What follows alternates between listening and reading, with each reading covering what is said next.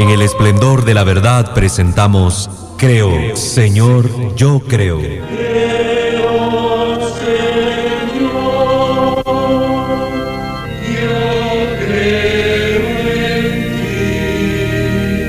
Juntos profundicemos en cómo es la vivencia cotidiana de nuestra fe. Escúchanos y conoce más sobre nuestra fe católica.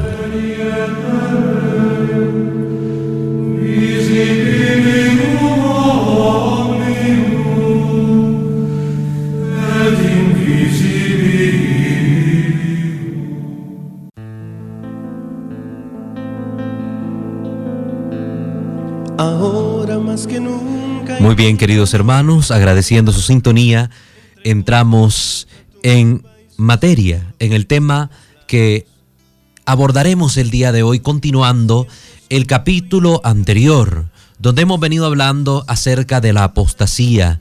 Hoy el tema se titula La sucesión apostólica.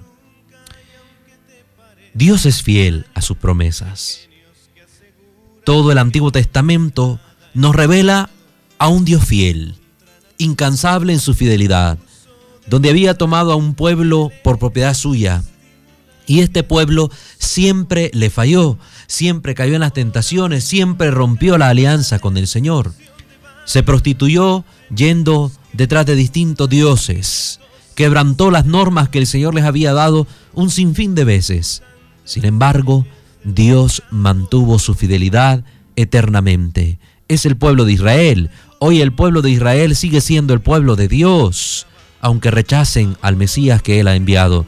Lo mismo sucede cuando Cristo funda la iglesia y constituye el nuevo pueblo de Dios. Él es fiel a su promesa de permanecer siempre con nosotros, independientemente que los miembros de esta iglesia cayeran en pecado, ofendieran a Dios, se olvidaran de la alianza, Dios siempre sería fiel. Por tanto, decir que es válido fundar una nueva iglesia basándose en la infidelidad de los miembros de la iglesia sería un tremendo error, porque el punto neurálgico de todo esto es Cristo. De Él viene todo, de Él depende todo y Él es fiel. Aunque nosotros seamos infieles, Él como esposo de la iglesia es siempre fiel. Por tanto, no necesita darle un acta de divorcio a la iglesia e irse tras otras nuevas para decir que su alianza se mantendría perpetuamente. No. La iglesia católica que Cristo fundó se mantendrá por los siglos de los siglos hasta la venida de su Señor, por la fidelidad de Cristo para con ella y porque la iglesia siempre le ha amado, siempre le ha servido, independientemente de la fragilidad humana que muchos de sus miembros manifiesten. Esto no olvidemos. Entonces, ¿cómo podemos decir que esta iglesia fundada por Cristo hace más de dos mil años es la iglesia católica? ¿Existe hoy en el tiempo?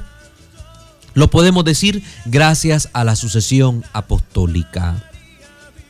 Los poderes de los apóstoles no tenían que desaparecer con su muerte, puesto que se trataba de un regalo que Cristo quiso hacer a su iglesia para siempre, como lo vemos en Mateo 18, 18.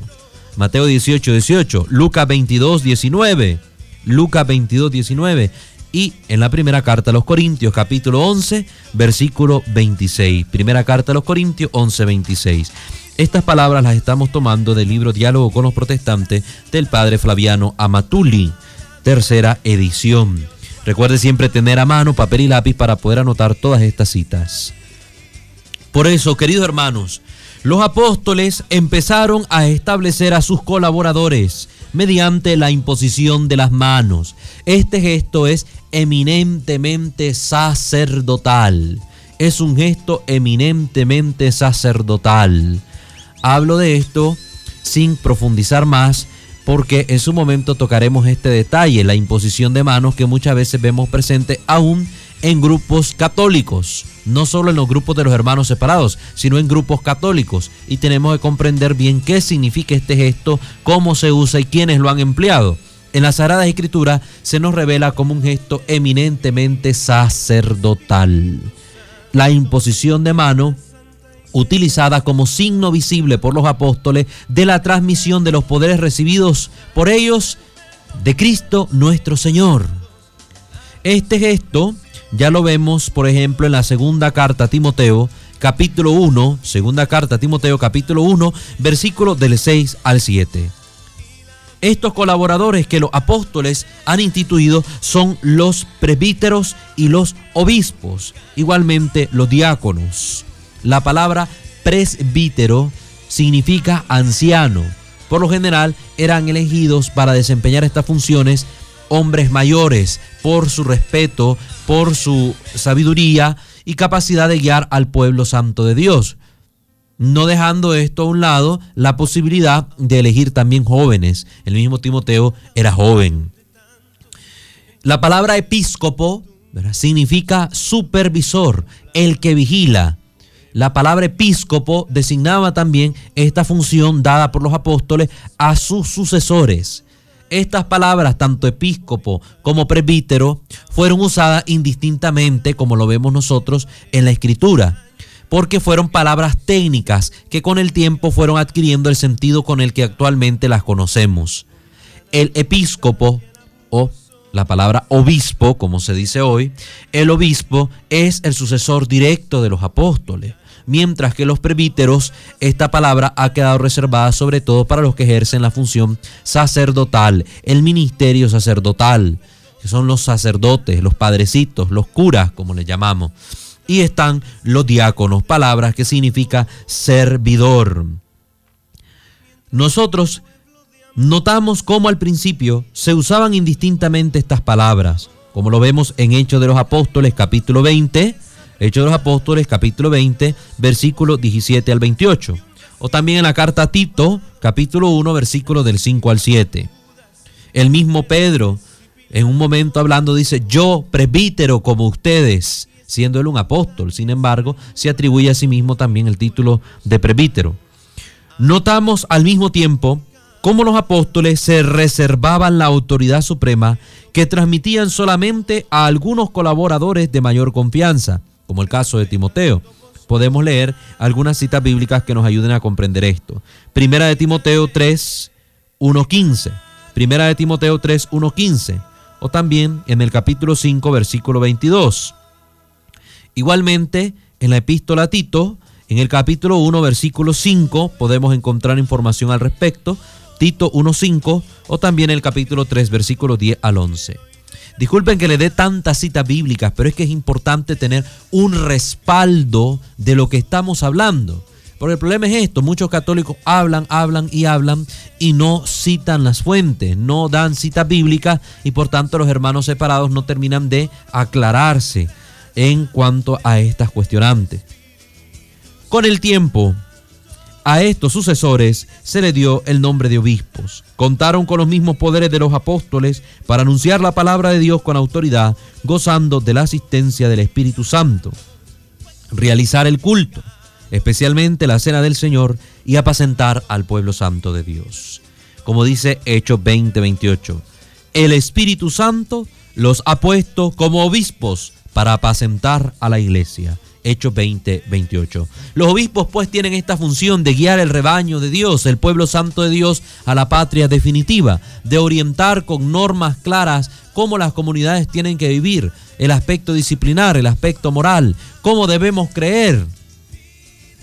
Después de los obispos y presbíteros, los apóstoles establecieron como colaboradores a los diáconos encargándolos más bien de las cosas materiales sin excluir la predicación. Podemos notar Hechos 6, 1.6, Hechos 6, 1.6 y también capítulo 7, versículos 3 al 47.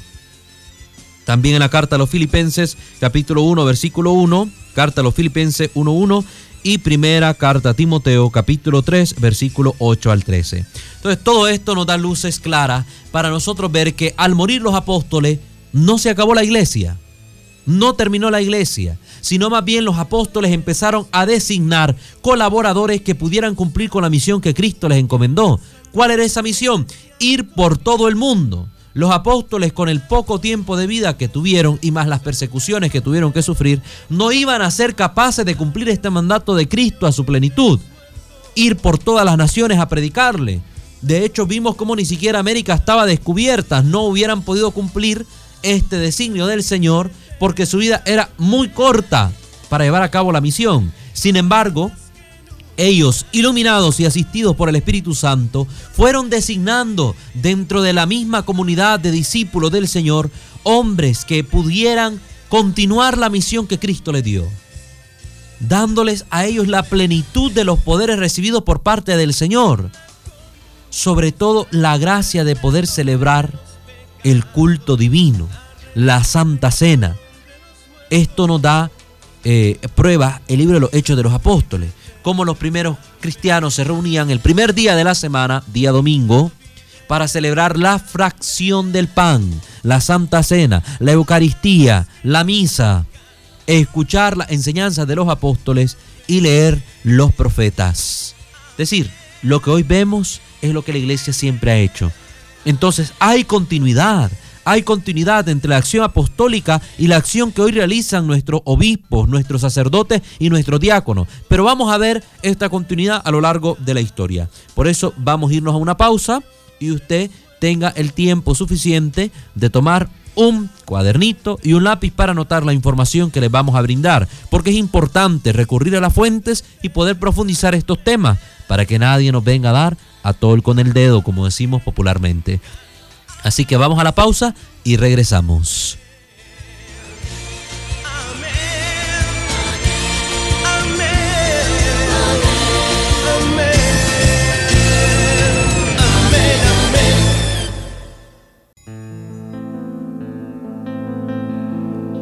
Gracias por continuar en sintonía. Estamos viendo el tema de hoy, la sucesión apostólica. La sucesión es la transmisión de los apóstoles, la transmisión de los poderes de los apóstoles a sus sucesores, a aquellos que iban a gobernar la iglesia, que iban a encaminar a los cristianos al encuentro con el Señor, encargados de celebrar el culto, encargados de transmitir la fe y de llevar a las personas a ese encuentro verdadero con Cristo. Esta sucesión apostólica ya está prefigurada en el Antiguo Testamento, en el segundo libro de los Reyes, segundo libro de Reyes, capítulo 2, versículo 9 y versículos del 13 al 15. Esto se ve prefigurado en los profetas Elías y Eliseo. Elías y Eliseo. Cuando habían pasado, Elías dijo a Eliseo, pide lo que quieras que haga por ti, antes que yo sea quitado de ti. Y dijo Eliseo, te ruego que una doble porción, te ruego que una doble porción de tu espíritu sea sobre mí. Alzó luego el manto de Elías, que se le había caído, y volvió y se paró a la orilla del Jordán. Y tomando el manto de Elías, que se le había caído, golpeó las aguas. Y se apartaron a uno y a otro lado. Y pasó Eliseo. Viéndole los hijos de los profetas, dijeron, el espíritu de Elías reposó sobre Eliseo, y vinieron a recibirle y se postraron delante de él. La traducción se escucha un poco raro porque es tomada de la Reina Valera. Recuerden que eh, se toma también estas traducciones para que los hermanos esperados o separados puedan también consultar su Biblia y vean que ahí está el texto que mencionamos. Estamos ahora trabajando ya con el libro No todo el que dice Señor, Señor del padre Daniel Gañón. Pues este pequeño texto que hemos leído narra el momento en que Elías iba a partir de este mundo y tenía por discípulo a Eliseo. Cuando Elías se iba a ir, este le pide que le deje por lo menos esa fuerza, ese espíritu que él tiene para poder obrar en nombre de Dios los milagros que hace y predicar con valor la palabra. Elías es llevado al cielo en un carro de fuego y deja caer su manto como signo de este don que hacía al profeta Eliseo. Eliseo empieza a actuar y actúa actúa con el poder de Elías. Los mismos milagros que Elías había realizado los empieza a realizar también Eliseo. Y el pueblo lo reconoce, se da cuenta de que realmente estos poderes han sido transmitidos a Eliseo. Pues bien, esto se convierte en una prefiguración de lo que nosotros veríamos suceder con los apóstoles y con aquellos que ellos iban a designar como sus sucesores. Tenemos ahora esta cita que realiza el padre Gañón tomando a un autor protestante. Y dice, pero debemos afrontar honesta y definitivamente que la idea del clero en el sentido actual no se encuentra en el Nuevo Testamento. En ningún lugar encontramos a un hombre encargado de una iglesia. El clero sirve para oscurecer efectivamente la verdad que Cristo es la cabeza y en algunos casos para negarla completamente. Esto es una cita que aparece en el libro protestante, en el libro protestante Cristo ama la iglesia, escrito por William MacDonald. ¿Qué es lo que pasa aquí? Que el señor MacDonald no nos da ni un ejemplo de cómo, según él, el clero sirve en algunos casos para negar que Jesús es la cabeza de la iglesia. Sí, los protestantes siempre están haciendo y diciendo cosas que nada que ver con la realidad objetiva.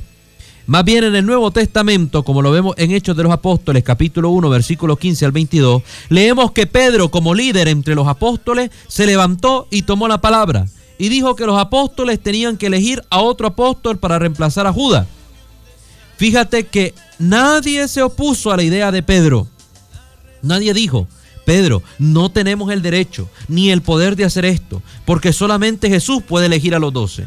Nadie protestó, porque todos reconocieron la autoridad de Pedro y de ellos mismos para transferir el poder y la autoridad que recibieron de Jesús, y así lo hicieron en oración, como se hace hoy en día, bajo la acción del Espíritu Santo. Los apóstoles eligieron a Matías, y a él le transfirieron toda la autoridad y la responsabilidad de servir al pueblo de Dios como apóstol y obispo. tomará otro su oficio, tomará otro su oficio, dice los Hechos de los Apóstoles, y así eligieron al sucesor de Judas el Iscariote, conocido como el traidor.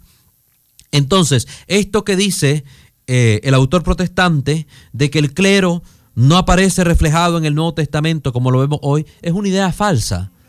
Es una idea tergiversada que busca más bien confundir a las personas. Ya el Nuevo Testamento nos da claras luces de lo que es el clero actual.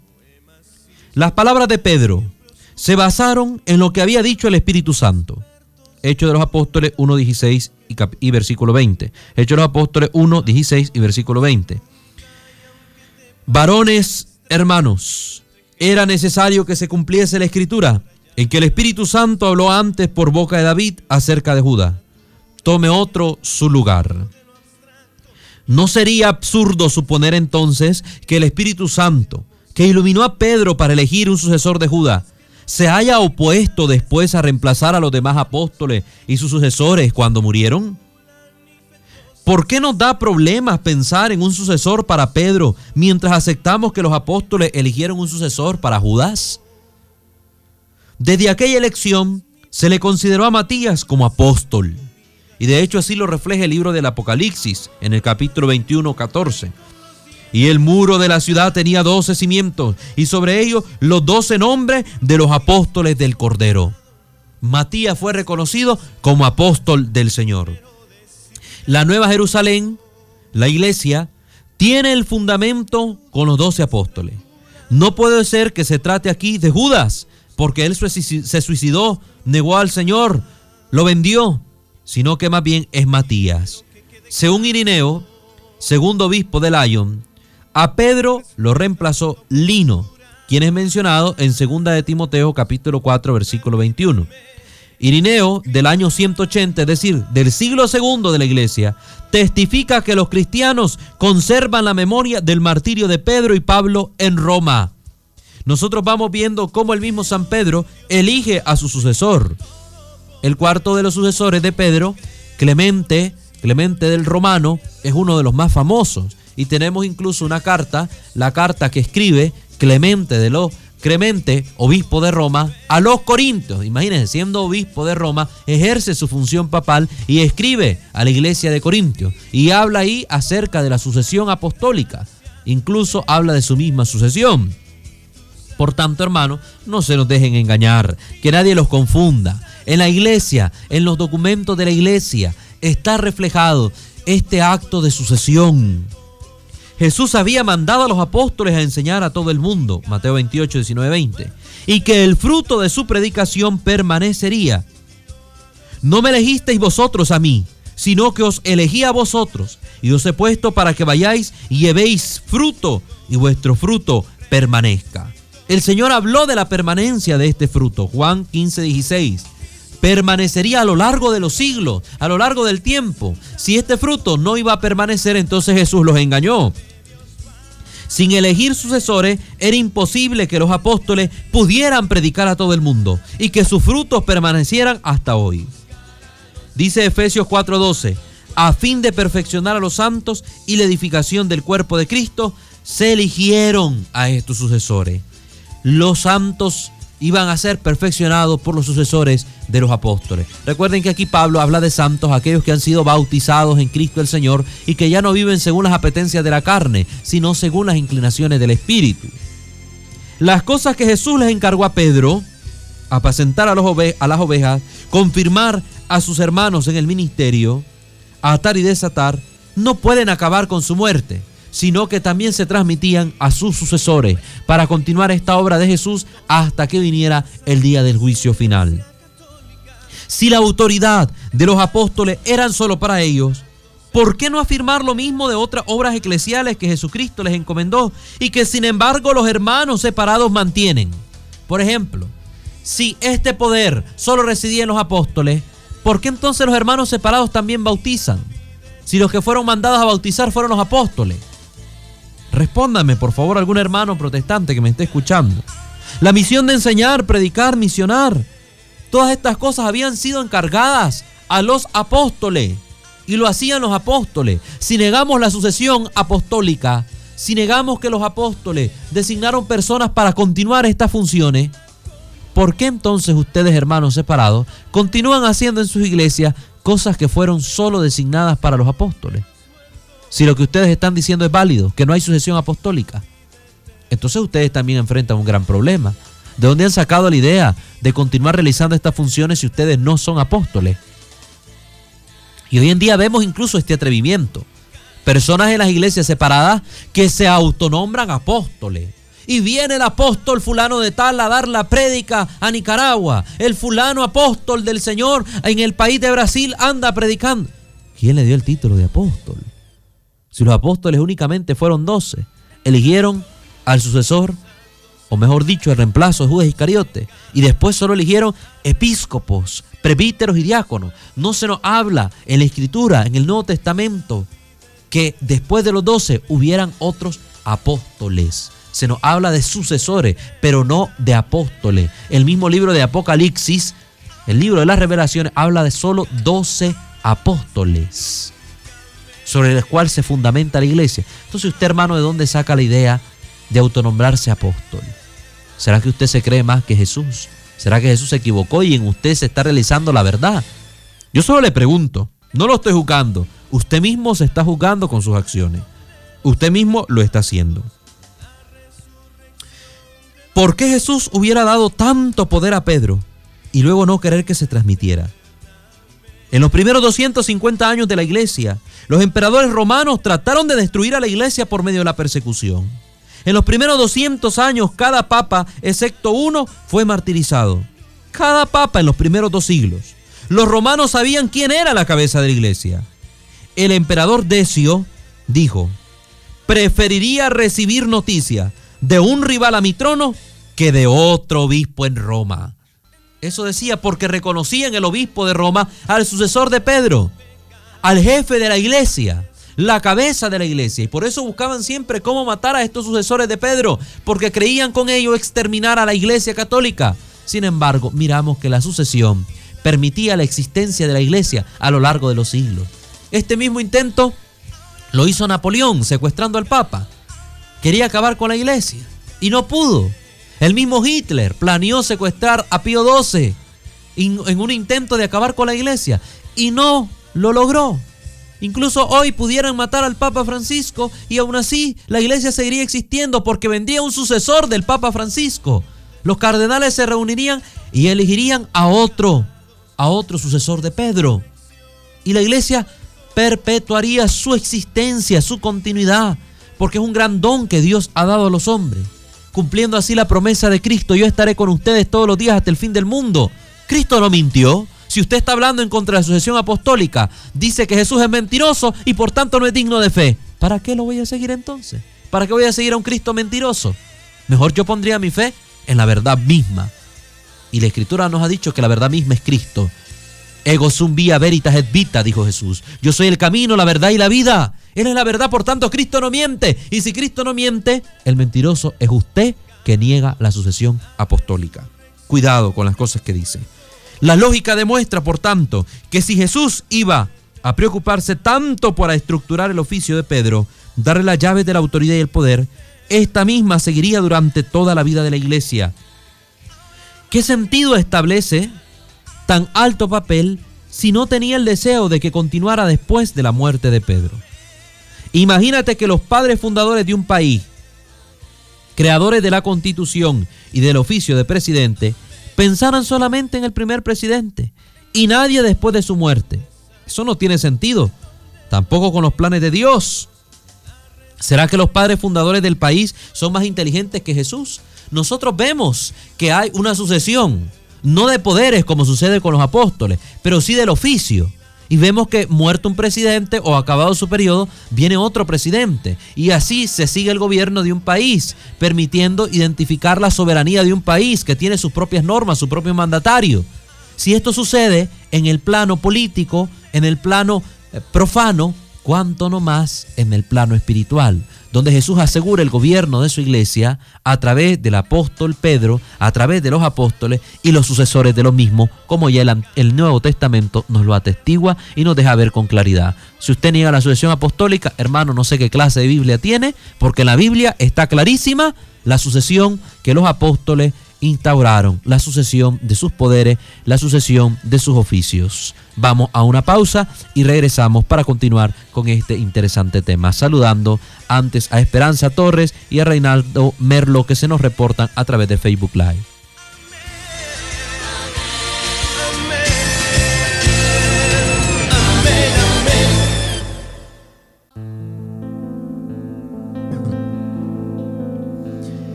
Muchas gracias por continuar con nosotros en este tema interesante que nos debe dar a nosotros seguridad de que la iglesia en la que estamos es la iglesia de Jesucristo. Los poderes, por ejemplo, de atar y desatar que Jesús dio a los apóstoles, no solamente se refieren a ellos mismos, sino a sus sucesores en el ministerio. Así, la integridad de las enseñanzas de Jesús fue transmitida por los siglos. Y, y dice la escritura en Hechos de los Apóstoles 2.42 y perseveraban en la doctrina de los apóstoles, en la comunión unos con otros. Obedeced a vuestros pastores y sujetaos a ellos, porque ellos velan por vuestras almas como quienes han de dar cuenta. Hebreos 13, 17. Pablo ordena que el obispo sea retenedor de la palabra fiel, tal como le ha sido enseñada, para que también pueda exhortar con sana enseñanza y convencer a los que contradicen. Esta es la recomendación que le da Tito, capítulo 1, versículo 9. Recomendación que le da a Tito, obispo Tito. Entonces ya vemos que los apóstoles, estando en vida, designaban a sus sucesores, los constituían en cabezas de las iglesias, en las comunidades que ellos fundaban, y confiaban a ellos toda la autoridad, todo el deber de enseñar, de transmitir el Evangelio de Cristo. Otro ejemplo de transferir el poder se encuentra en la primera carta de Timoteo capítulo 4 versículo 14. Primera carta de Timoteo capítulo 4 versículo 14. No descuidéis el don que hay en ti, que te fue dado mediante profecía con la imposición de las manos del presbiterio. Imagínense, ahí está más que claro. Un don que le ha sido transmitido a Timoteo por la imposición de las manos en un momento de oración. También en Hechos de los Apóstoles, capítulo 14, versículo 23, Hechos 14, 23, leemos. Y constituyeron ancianos, presbíteros, en cada iglesia. Y habiendo orado con ayunos, los encomendaron al Señor en quien habían creído. Los apóstoles empezaron ya en vida a realizar esta función de poner cabezas a las distintas comunidades que ellos fundaban para que el Evangelio se aseguraran de transmitirlo fielmente, según las doctrinas que los apóstoles predicaban. Primera carta a los Corintios 4.1 dice, ellos son los administradores de los misterios de Dios. Primera carta a los Corintios 4.1. Por eso Pablo subraya la necesidad de tener la autoridad para predicar. ¿Y cómo predicarán si no fueran enviados? Romanos 10.15. Y nada toma para sí esta honra, nadie, sino el que es llamado por Dios como lo fue Aarón. Hebreos 5.4. Sin embargo, ¿qué vemos? Muchos ministros evangélicos andan predicando por su propia cuenta. ¿Quién les dio esa autoridad? ¿Quién los nombró? Es que soñé que el Señor me dijo que fundara su iglesia. Se autonombran pastores, se dan títulos. ¿Dónde está en ellos la sucesión apostólica? Una manera clara de ver la sucesión apostólica en la iglesia católica es a través de la lista del sumo pontífice. Busque usted en internet, querido hermano, la lista de los sumos pontífices de la iglesia y podrá ver cómo desde el Papa Francisco en una cuenta regresiva podemos llegar hasta el apóstol Pedro. Una sucesión ininterrumpida. Una sucesión ininterrumpida de aquellos que luego ocuparon la sede de Roma, la iglesia. Siempre ha sido gobernada por un papa y está clara en esa lista la existencia de estos hombres a lo largo de los siglos y donde están también toda la documentación, nosotros la podemos encontrar, toda la documentación, los escritos de estos sumos pontífices. Y el Papa Clemente, Clemente el Romano del primer siglo de la iglesia, como les digo, escribió la carta a los Corintios. Esta carta a los Corintios, distinta a la canónica, a la carta canónica que tenemos en la Sagrada Escritura, cumpliendo su función de velar como obispo, cabeza de la iglesia, velar porque la fe se mantuviera firme en todas las comunidades. Busque, usted puede poner en internet Carta a los Corintios de Clemente el Romano y usted va a encontrar el documento, un documento del primer siglo de la iglesia. Entonces nosotros tenemos testimonio, el peso histórico, el peso documental para comprobar que en nuestra iglesia católica existe la sucesión apostólica, dos mil años de sucesión apostólica. Usted hermano que está siguiendo a un pastor hereje, y déjeme que se lo aclare, hereje, apóstata de la fe, ¿cómo va a demostrarme usted que ese pastor es sucesor de los apóstoles? ¿Cómo? Si usted está siguiendo una iglesia no fundada por Cristo, sino por un hombre que se va a morir y va a estar tres metros bajo tierra, comido por los gusanos. El fundador de la Iglesia Católica es Jesucristo, Dios y hombre verdadero, que está sentado a la diestra del Padre y vive y reina por los siglos. La muerte no tiene poder sobre él como no la tiene sobre la iglesia que él fundó, porque es su cuerpo místico. Matar, entre comillas, a la iglesia católica es decir que somos capaces de matar a Cristo, porque dice la Biblia que la iglesia es el cuerpo místico de Cristo. Cuidado entonces con las afirmaciones que usted hace ver a querido hermano, porque estaría cometiendo una grave blasfemia. En Hechos capítulo 1, Pedro dijo a los apóstoles que para elegir al sucesor, éste debía haber estado con Jesús y los apóstoles. ¿Por qué estos requisitos? Para que fueran confiables sus enseñanzas. Luego de elegir al sucesor de Judas Iscariote, ya luego empezaron a elegir como sucesores de ellos, como obispos, a los que andaban con ellos los apóstoles. A los que andaban con ellos los apóstoles. Y ya vemos así a grandes obispos, a grandes obispos que eran compañeros de los apóstoles. Como hemos mencionado, Alino, segundo sucesor del apóstol Pedro, segundo pontífice de la Iglesia Católica. Así, cuando los apóstoles escogieron a los obispos para reemplazarlos, buscaron hombres que creían en la misma doctrina para poder preservar la fe. Esta es la regla de la sucesión apostólica. Jesús sabía que vendrían falsos profetas y falsas enseñanzas. Nosotros ya abordamos un poco de este tema con apostasía, hablando de los falsos pastores. Él quería que su iglesia guardara la verdad. Y esta iglesia tendría que ser visible y concreta, como lo es un cuerpo. Lo vemos en Efesios capítulo 1, versículo 22 al 23. Efesios 1, 22 al 23. Para que las personas puedan saber dónde hallar la verdadera doctrina y la salvación. La iglesia es columna y fundamento de la verdad. Recuerden esta frase que es importantísimo este versículo está en primera carta a Timoteo 3.15 en adelante. Primera Timoteo 3.15 en adelante. La iglesia es la columna y fundamento de la verdad, no la Biblia. Si esta iglesia fuera invisible y todos los hermanos con sus diferentes creencias y denominaciones, como afirman los evangélicos, ¿Cómo entonces preservar y transmitir fielmente la enseñanza de Cristo a través de los siglos? La iglesia tiene que ser visible tiene que tener sucesión apostólica para así asegurar que lo que se está creyendo hoy es lo mismo que el Señor Jesús transmitió a los apóstoles. Y cuando estudiemos historia de la iglesia, en los capítulos que vendrán después de toda esta parte apologética, nos vamos a dar cuenta que a lo largo de los siglos existieron herejías, herejías que negaban a Cristo como verdadero Dios, herejías que negaban la encarnación de Cristo, herejías que negaban la acción redentora de Cristo, herejías que negaban la Santísima Trinidad, y todo eso, ¿cómo pudimos ser preservados del error? Gracias a los sucesores de los apóstoles que transmitían la verdadera fe. y nos libraban del engaño del demonio que quería desvirtuar nuestras creencias. Por eso es tan importante la sucesión apostólica.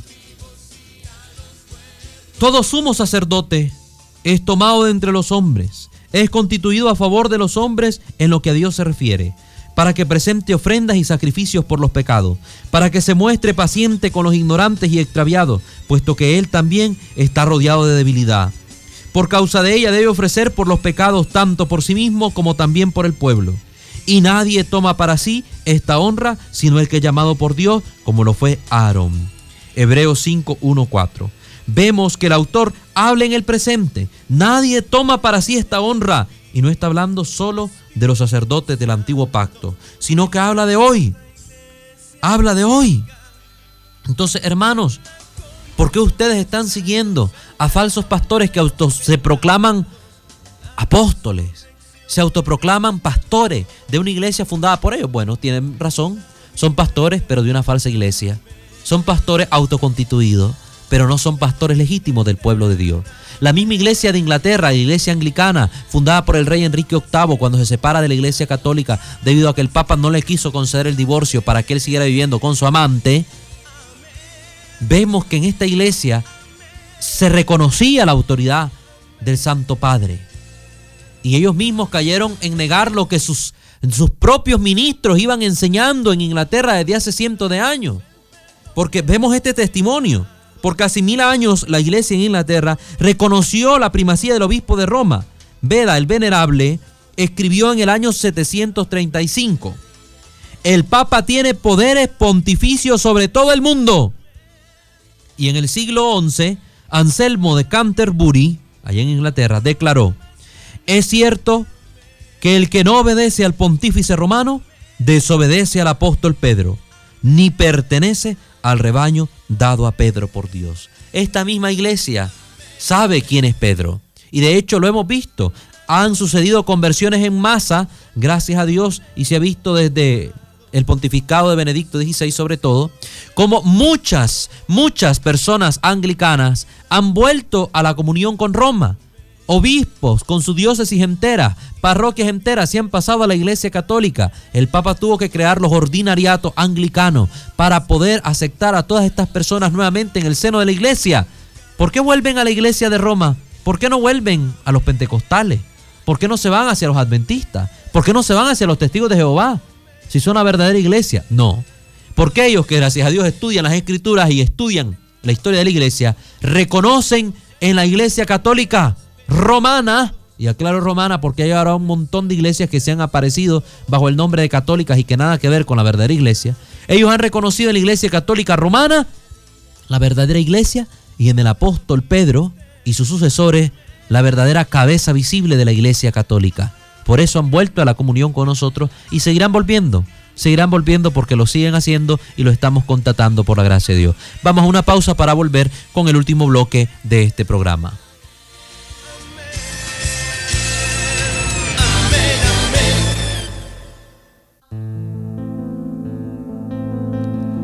Gracias por continuar con nosotros. Ya estamos en el cierre del programa. Saludos a nuestra hermana Carelia y Denis Antonio que nos están sintonizando también.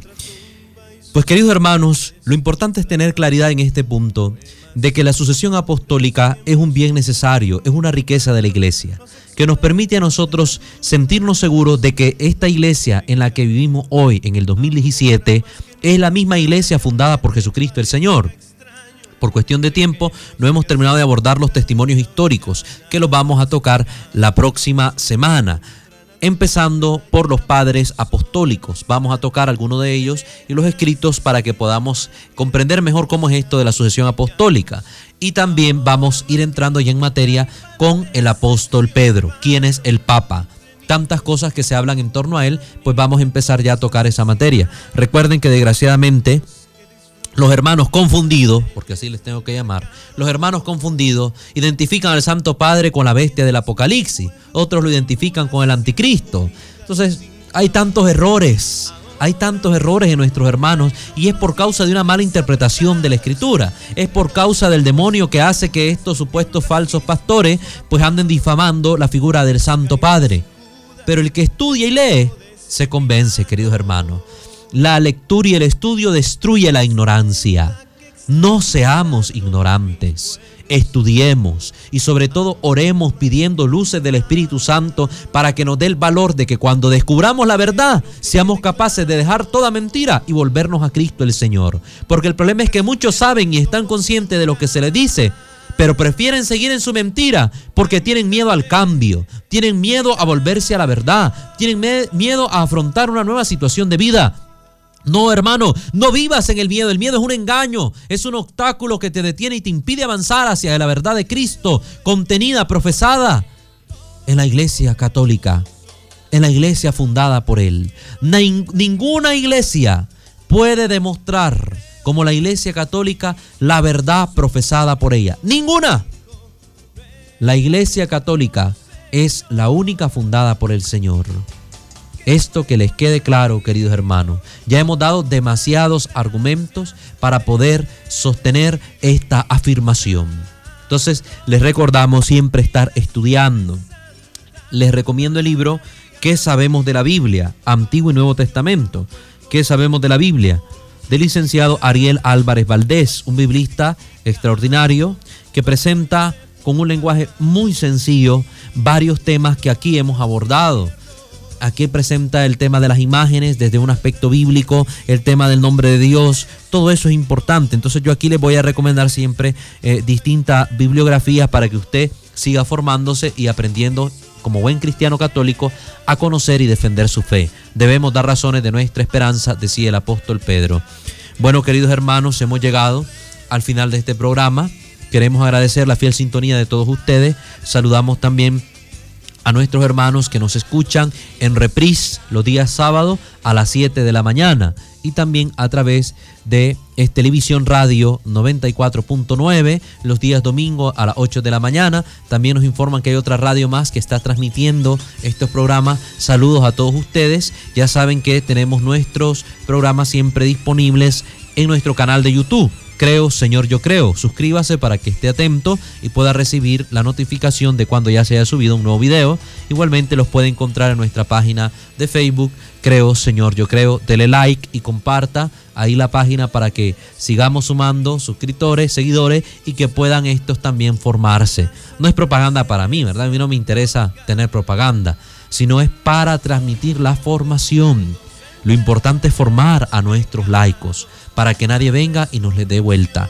No, queridos hermanos, que nadie me los engañe. Dios me los bendiga a todos. Saludos a todos ustedes. Oren por mí, que siempre lo necesitamos para poder ser fieles al Señor y transmitir estas enseñanzas a todos ustedes. Que el Señor los guarde, los proteja. Saludos y los esperamos en una próxima edición de nuestro programa. Bendiciones.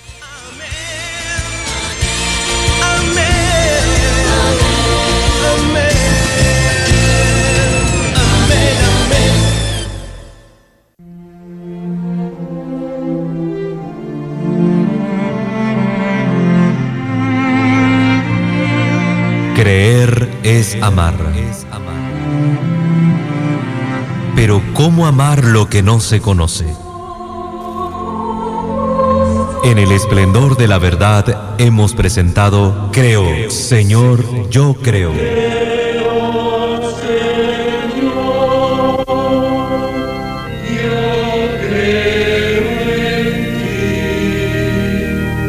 Donde juntos profundizamos en cómo es la vivencia cotidiana de nuestra fe.